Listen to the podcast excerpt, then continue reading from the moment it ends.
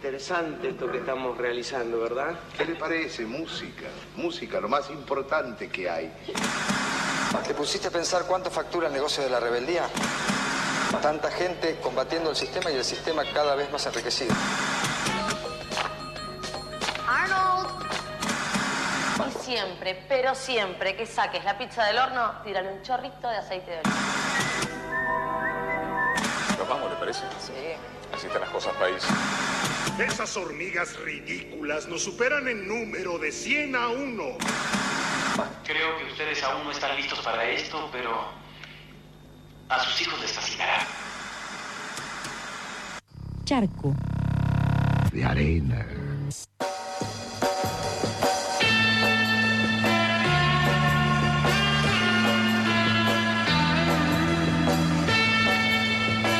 Treinta y ocho minutos pasan de las 10 de la mañana. Seguimos aquí en FM La Tribu, en Charco de Arena, haciendo territorios posibles y lo vamos a invitar a Blas a esta mesa de mañana fresca. Buen día, ¿cómo andan? Además de con frío. Bien, bien, intensas, intensas estamos hoy en este, en este lunes y, y bueno, y te damos la bienvenida. Bueno, gracias. Eh, vamos a hablar un poco de lo que tenemos en agenda hoy. No nos vamos a ir atrás, no vamos a revisar la historia del cine, vamos a ver un poco qué está pasando ahora. Por un lado, de la última vez que hablamos hasta este momento pasaron bueno, un montón de cosas y dentro del mundillo del cine y el mundo cinéfilo también. Para empezar, abrieron los cines, ¿sí? Ya se Sí. pueden ver algunas películas en el Gomón, en el Cine Lorca, en la Sala Lugones del Centro Cultural San Martín, eh, del Teatro San Martín, mejor dicho, eh, y el resto de las salas de los shoppings, claramente. Menos, bueno, eh, la de Cinepolis Caballito, que cerró, ¿sí? Una sala más de, de cine que cierra, mientras seguimos esperando el desenlace final del Arte Multiplex y el Cinema City General Paz, de, los dos de Belgrano. Me quedan bastante lejos, pero bueno, igual está bueno que, que estén, que tenían un poco a las autoridades del Inca participando en una suerte de negociación para ver si eh, se impedía eh, de alguna manera el cierre. Por ahora solamente tenemos tres eh, cines distintos cerrados. Así que está bueno tener en cuenta eso, son algunos cines grandes eh, o parte de cadenas, bueno, para ir a hacer el aguante de los cines más pequeños eh, que tenemos a mano, que son muy pocos, ¿sí? Eh, bueno, el Lorca es el que se me viene a la cabeza, hay algunos que todavía no, no, no, abri- no abrieron, vamos a ver eh, qué pasa con eso. Bueno, más víctimas de la pandemia estos cines y de la falta de protección del gobierno de la ciudad, como no podía ser de otra manera. Para más data de todo esto pueden seguir a eh, Premisas Falsas, ¿sí? la columna de Santiago Can en Eso que falta, que suele tener eh, datita, números y, todo con lo respecto a la industria. Pero vamos a ir hoy a otra beta de la agenda, quizás la más eh, acuciante por ser hoy 28 de junio, ¿sí? porque en ocasión de un nuevo aniversario de la rebelión de Stonewall, que configura este día y este mes del orgullo, tenemos una edición de invierno del Festival Asterisco. No sé si les suena, en noviembre Sí, del año pasado sí. estuvimos comentando en esta columna lo que es el festival y ahora tenemos algo así como una pequeña muestra, ¿sí? Si les parece, lo escuchamos a Diego Trerotola, director del Festival Asterisco, que nos da un pantallazo de este Asterisco de invierno. Esta edición de Asterisco es una versión de invierno que viene para celebrar la rebelión del 28 de junio de 1969, que es eh, la revuelta de Stonewall eh, en un bar de New York cuando un grupo de personas se rebeló a una racia que trataba de reprimir la libre expresión de la orientación sexual y la identidad de género. Y creímos que si bien el festival sigue siendo en noviembre, eh, podíamos hacer unos días de actividad para, para recordar que, que todo empezó con una rebelión. Y para eso proponemos 10 películas, 5 cortos y 5 largometrajes. Algunos de esos cortos y esos largos son de la eh, última edición de noviembre de Asterisco. Y hay algunas películas nuevas eh, como Sexo y Revolución de Ernesto Ardito que trata un poco de los 30 últimos años de la lucha por la disidencia sexual acá en Argentina, desde el Frente de Liberación Homosexual, allá en los inicios de los 70, hasta la ley del matrimonio igualitario y, la ley de identidad de género. Y es un documental con testimonios muy, muy reveladores y, que quizás no circulan tanto por, por los medios. Y después un corto eh, también que lo estrenamos en esta edición, que es chileno, que se llama Bailar y Luchar, que está protagonizado por dos personas que están fuera del binario de género y que pertenecen, pertenecían a una colectiva que se llama Lemebel, por, por el escritor Pedro Lemebel chileno, que fue de alguna manera un revolucionario en la literatura y en la forma de hacer arte y activismo fusionado. Bien, ahí escuchábamos eh, a Diego Trerotola en una primera presentación y un, un primer pequeño puñado de recomendaciones de este asterisco que es, eh, que es más reducido, ¿sí? cinco cortos y cinco largos. Yo ya anoté Sexo y Revolución de Ernesto Ardito, que seguramente lo vamos a tener en, en el Gomón, eh, sino también en las plataformas, perdón, Cinear eh, y esas que solemos recomendar por acá también pero es una buena ocasión para verlo. Y un corto que es Bailar y Luchar. Eh, yo ya voy anotando, ¿sí? Tengo, eh, porque vamos a tener bastantes cosas. Yo recomiendo eso, vayan tomando nota porque se van a ir de esta columna con una listita. Eh, escuchamos un poco más a Diego Trerotola, ya que todavía, como muchas películas se lanzaron hoy, no tuvimos tiempo para revisar el catálogo. Vamos a ver qué más nos recomienda.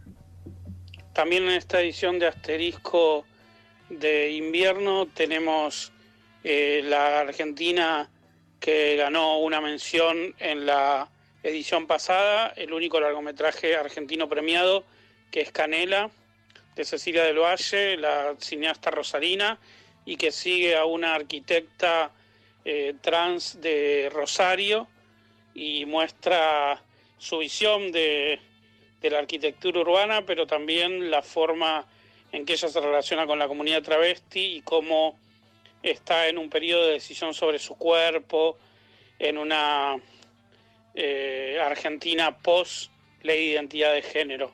Y es una película eh, muy interesante. También tenemos una película que ganó hace unos años en la edición 2017 del festival, que es Amor a Paso de Gigante, de María Audras, que es la historia de Mariela Muñoz, una de las pioneras travestis que en Argentina visibilizó una familia con una madre travesti, eh, crió a, muchas hijas e hijos y esas personas dan testimonios en este documental que recorre la vida de Mariela Muñoz.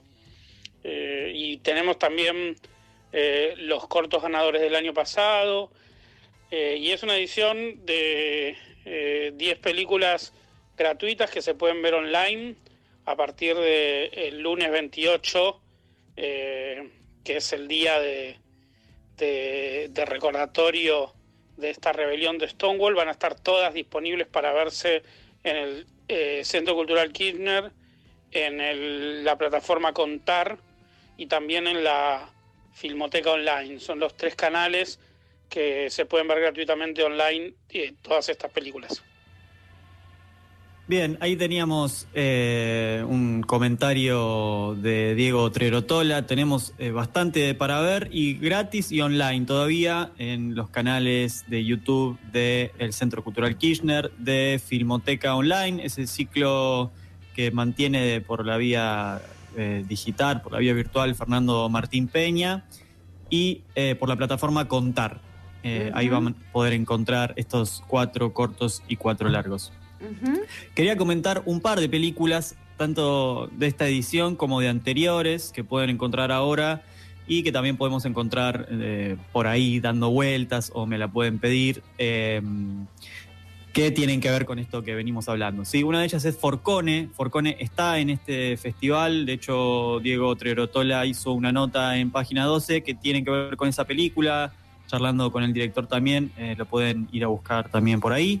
Eh, Forcone es una suerte de ensayo audiovisual, ¿sí? O como le llama el director, una indagación doméstico callejera en torno a su vida. Em, el director es Agustín Lostra, ¿sí? Él traza un recorrido entre mujeres que fueron como referencia en, en su vida, ¿sí? Desde PJ Harvey hasta Marta Argerich, pasando por Cruella de Vil, ¿sí? En su versión animada, no en, en esta remake lavada de Disney. Y un personaje misterio- misterioso de su infancia, ¿sí? Ana Forcone, que resultaba ser una vecina de su familia, así que no era una amiga muy presente que, que estaba todo el tiempo alrededor, pero ella lo veía eh, con sus maquillajes, la veía fumando en su actitud, él, la imitaba a ella haciendo el gesto de quien fuma, pero con lápices. Y se reencuentra con ella muchos años después para hacer esta película. Se mantiene cierto aura, aura de misterio con el personaje y empiezan a eh, mezclarse en esta especie de ensayo imágenes de, de Ana cuando se reencuentran, los paseos que hacen, las charlas que tienen y de estas otras mujeres que, eh, que, que menciona también él como referencia o que las admira o que le llamaban siempre la atención. Es una película que si recordamos las palabras de Trerotola del año pasado, sí, que señalaba eh, el cine disidente como algo más que películas que hablen de disidencias, sino que sean eh, disidentes desde la forma y desde los que las motiva, digamos, que, que es incomodar a la, a la propia identidad de quien mira, eh, o, o que, que se generen preguntas en torno a eso. Eh, tienen tiempo para verla hasta el miércoles Forcone en la plataforma Contar, dura una hora, así que no necesitan invertir mucho tiempo para esto. Eh, menciona también eh, Trerotola a Canela, ¿sí? la película de. Cecilia del Valle. Es un documental como en primera persona, eh, o puede ser una ficción documental o un do- documental ficcionalizado, porque bueno, esos límites uno no los tiene. Es la historia de una trans rosarina que nos invita un poco a ser parte de su cotidianidad, ¿sí? con su familia, eh, en su trabajo como arquitecta y en sus dudas y las charlas que tiene con su entorno en torno a su cuerpo, ¿sí? a las decisiones de intervenir sobre su cuerpo o no hacerlo. Canela se puede ver hoy solamente en el canal de YouTube del Centro Cultural Kirchner, así que pueden ir a buscarlas. Pero quería también comentar, mientras anotamos películas para ver en este asterisco de invierno, otras dos películas a las que llegué gracias al asterisco del año pasado. Eh, una es Cuchillo de Palo. eh, Impresionante. Bien, no sé si la han comentado en el programa, en este, en la No. columna. La- La, sí, la charlamos con vos y después la vimos, La y la, comentamos entre nosotras. es, es increíble esa Es peli- esa increíble. película. Cuchillo de Palo 108 es como el- su otro título, es de Renate Costa, había sido programada el año pasado en ocasión del, del fallecimiento de la directora, sí, muy temprano, ella muy joven, en junio, si no me equivoco, del año pasado ella fallece, en noviembre programan la película y un poco la conocemos, sí, llegamos a ella. Eh, bueno, se trata de un documental en el que la directora busca reconstruir la historia de su tío, Rodolfo Costa, que aparece muerto, desnudo en su casa, y ante la pregunta de qué había pasado ahí, eh, la respuesta que encuentra es murió de tristeza. Bueno, claramente no, no es una respuesta que cierra más allá de lo que pueda tener de poético y de cierto. Entonces comienza a, eh, a investigar un poco. En la película registra las charlas con su padre y también entrevista a vecinas y a quienes conocieron de cerca a su tío, ¿sí? que eh, había rechazado de muy joven el camino familiar que se le proponía, que era trabajar en la herrería de su padre y había sido perseguido por ser homosexual permanentemente por la policía de la dictadura entonces de Stroessner. Eh, bueno, es muy dura en eso, en lo que muestra, en, en la, en la crudeza de, de la represión que se describe, que es algo que, que uno conoce de, de todas, de todos los países, no solo de. Paraguay. Uno puede pensar que es un poco más crudo o menos crudo, puede, se le ve la cara actual a esa represión, ¿sí? cuando ella habla con su padre y descubre ahí una, una postura que seguramente es muy extendida, que es muy conservadora, muy del sentido común más religioso de lo que es la naturaleza, de lo que es la homosexualidad, de lo que tiene que ser el hombre y de lo que tiene que ser la mujer. Pero también esta película tiene una carga de ternura muy fuerte, porque ella no condena a su padre en estos diálogos, ella lo confronta, pero de alguna manera mantiene ese cariño eh, de, la relación padre-hija, de alguna manera sincero y sentido, eh, pero muestra también la crudeza de lo que es un, un diálogo imposible, ¿sí? un choque ideológico con su padre que es imposible de superar. Eh, y le responde a su padre con la película, incluso con los términos que el padre le abre. El padre todo el tiempo le tira eh, refranes o frases bíblicos o no bíblicos, pero que siempre reproducen mucho del sentido común y del statu quo. Y bueno, y ahí aparece el, el título también de la película, Cuchillo de, Cuchillo de Palo. En una así- familia de herreros. Exactamente, en una familia de herreros y con justamente toda esa carga de ideológica, religiosa, conservadora, machista, patriarcal, homofóbica de su familia, que eh, Rodolfo, el tío de Renate Costa, se fuga de ahí. Nos ha- hace acordar inmediatamente a otra película que hemos comentado acá, que es El silencio es un cuerpo que cae, ¿sí? Sí. Eh, el documental de Agustina Comedi, eh, que cuenta la historia de, de Jaime, su padre, y pone en imágenes en, ese, en esa investigación personal lo que es un funcionamiento social, ¿sí? desde el relato de los sobrevivientes de la persecución sistemática a la comunidad LGBT en tiempos de dictadura, que siempre ha quedado en un segundo, tercero, cuarto plano en, en- en los primeros acercamientos a la reconstrucción de una memoria. Por eso también es, es interesante ir a ver la película de Ernesto Ardito, ¿sí? Sexo y Revolución, para ver qué pasó desde los 70 hasta acá eh, con, con esta comunidad.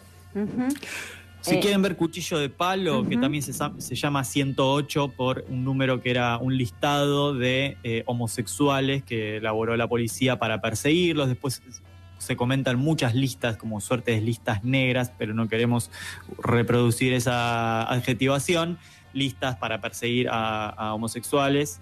Eh, por eso se llama 108 y 108 quedó como en el léxico de Paraguay para eh, o de Asunción para ser- decir despectivamente es como decir eh, eh, puto y aparece el 108 y el 108 eh, termina siendo como eh, de alguna manera censurado como no, no, no se quiere tener un teléfono con el 108 no se quiere vivir en la calle en la casa que tiene número 108 etcétera etcétera. Cuchillo de Palo salió también eh, vía el newsletter Cineclub Kino Queer, que lo hemos nombrado acá también, eh, que es un newsletter que tiene su vía mail, que ahora está un poco detenido, pero también tiene su web a donde pueden ir a buscar los links a esta película. De todas maneras, los voy a poner ahí en el Instagram de UFA con el cine, que así se llama esta columna, que la bautizamos hace poco. Eh, voy a poner los links necesarios. Ahí está. Esa es Eh, una. Sí. Rápidamente comento otra. Ujú. Eh, nos vamos a ir más al norte, a Estados Unidos. Eh, es una película de una directora que estuvo programada en el, asterisco del año pasado, Lizzie Borden. Eh, pero esta es otra película de ella, del 83, se, se llama Born in Flames, ¿sí? Nacidas en Llamas o Nacida en Llamas, que se convirtió con los años en una película de culto dentro del mundo feminista. ¿sí? Estamos en, un, en una Nueva York medio distópica, así con una distopía algo retorcida. Eh, es un futuro que no sabemos cuál es, parece muy cercano a este, pero se están celebrando 10 años de los que fueron las guerras de liberación y de una revolución que puso al Partido Socialista de los Trabajadores en el gobierno. ¿sí? Estamos en Nueva York, Estados Unidos. Se vive entonces en los papeles eh, y en el discurso de los gobernantes y de los medios de comunicación en una democracia socialista. Sin embargo, se vive un clima de crisis. ¿sí? Se denuncia, además de una inflación creciente y una falta de trabajo, bueno, ciertas condiciones más duras de eh, las minorías. Claramente toda crisis pega más ahí donde menos eh, protegidas están. Aparecen organizaciones de mujeres que de repente organizan comandos en bicicleta para ir a rescatar a mujeres que están siendo atacadas o acosadas en la calle. Se ve mucho del acoso, del acoso verbal y físico callejero. Y empiezan como a organizarse de dar respuesta a esto y en función de eso también se las persigue. Eh, aparecen los medios de comunicación demonizando esta, esta organización, aparecen incluso invitando a representantes del partido gobernante, de este Partido Socialista de los Trabajadores, que de alguna manera defienden al gobierno y dice que hay que esperar. Bueno, me hacía acordar un poco lo que habíamos hablado hace algunas semanas atrás en, en la revancha random con Alexandra Cohen, ¿sí? Con qué pasa cuando se hace un recorte de un movimiento político rebelde, si se quiere, y se lo convierte en un ministerio. Eh. Bien, se ven otros grupos eh, organizados, se ven debates al interior de estos movimientos, se ve un carácter como interseccional en, en lo que propone este ejército de mujeres, porque ven que eh, hacen un piquete en la, ellas hacen un piquete en la puerta de una obra y van los, los, sus ex compañeros, ¿sí? que eran compañeros antes de que las despidan, a apretarlas como patota, dicen, che, salgan de acá. Y dicen, no, no, no, paren, vengan acá con nosotros, que nosotros queremos entrar todos, no queremos entrar nosotros. O sea, plantean diciendo, bueno, esto no es, es segregacionista, vengan y reclamen junto con nosotros lo que nos corresponde a todos. Eh, tiene alguna cuota de, humor al principio, después se vuelve un poco más dramática. eh, es, una, es una muy linda película para ver, la recomiendo mucho. No está tan a mano tal vez, si tienen movie, eh, la plataforma movie está en el catálogo. Si no la tienen y la quieren ver nuevamente, van a eh, el Instagram de UFA con el cine, esta columna que tiene un Instagram, y me la piden o seguramente ponga ahí el link para poder ver la película. Yo ya te la pido acá al aire. Perfecto, ya empiezo a gestionar el, el envío del link. Nacida en llamas, ¿se busca o Born in, Sí, Born in Flames, in o? Nacida en Llamas. Flames, Sí, bien. Eh, me quedé con la recomendación de Cuchillo de Palo, con esto que traías de que no solo son películas que denuncian la situación de la comunidad, sino eso, lo artístico, ¿no? Porque a mí me, me- quedó mucho como la forma, el relato, cómo, cómo cuenta esa chica la historia de, de su tío, ¿no? Entonces eso creo que, que- que le da como otro plus que, que bien lo, lo traías vos, ¿no? Hablas de este tipo de películas. Totalmente, y tiene como pequeños gestos que uno si la ve así como ve cualquier cosa se le escapan, ¿no? Pero gestos sobre su tío, sobre su padre también, una escena final en la que el perro corre a la camioneta Sí. que se va Impresionante. y dice, bueno, mi, mi- mi papá dice que no, bueno, nada, véanla. Sí, sí, sí. Véanla, véanla. No les voy a contar el final. Sí, esta manera de contar y de realizar que siempre interpela y que desde un lado a otro no podés sentirte ni, ni ajena, digamos, a lo que está sucediendo. Yo eh, creo que me voy a anotar primero para ver eh, Canela. Me interesa mucho esa mirada travesti trans de, desde el urbanismo. Sí, véanla hoy, que no Hoy. sé si va a estar después de hoy. Exacto. Bueno, bueno. Eh, Blas, te quiero hacer una pregunta. Sí. ¿Qué, qué camiseta te pones? Ah, mira, justo ayer volví a. mira, lo, voy a lo voy a resolver fácil. Justo ayer volví a jugar al fútbol después de eh, De un mucho montón tiempo. de Desde, desde tiempo. antes de la pandemia me está doliendo todo el cuerpo en este momento y sé que mañana va a ser peor. Sí. Y la que me puse es, es la de Boca. Perdón, pero esa la tengo siempre a mano y es la primera que. La, la que tengo más a mano siempre. Después puedo pensar muchas otras, pero hoy la, la de Boca. Ahí, ahí la de Boquita. Bueno, eh, lo digo así rapidito para que sigan participando, porque toda esta semana pueden eh, participar por el sorteo de una camiseta, una remera de la tribu. Así que bueno, te usé un poquito la columna para que decirle a los y a las radio participantes que, que participen. Blas, La de, queremos... Charco, la de Charco la tengo todavía. ¿eh? Ah, vos está- tenés la de fue Charco. Se me fue un poquito el, el- el estampado ese que tenía, pero, pero todavía la tengo. Ahí te la, te la vamos a tallar en el corazón, la tenés tallada en el corazón. Te la abordamos, te la abordamos.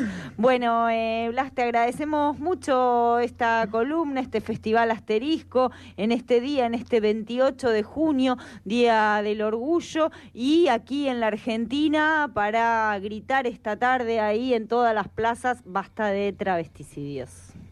Así es. Gracias y hasta la próxima.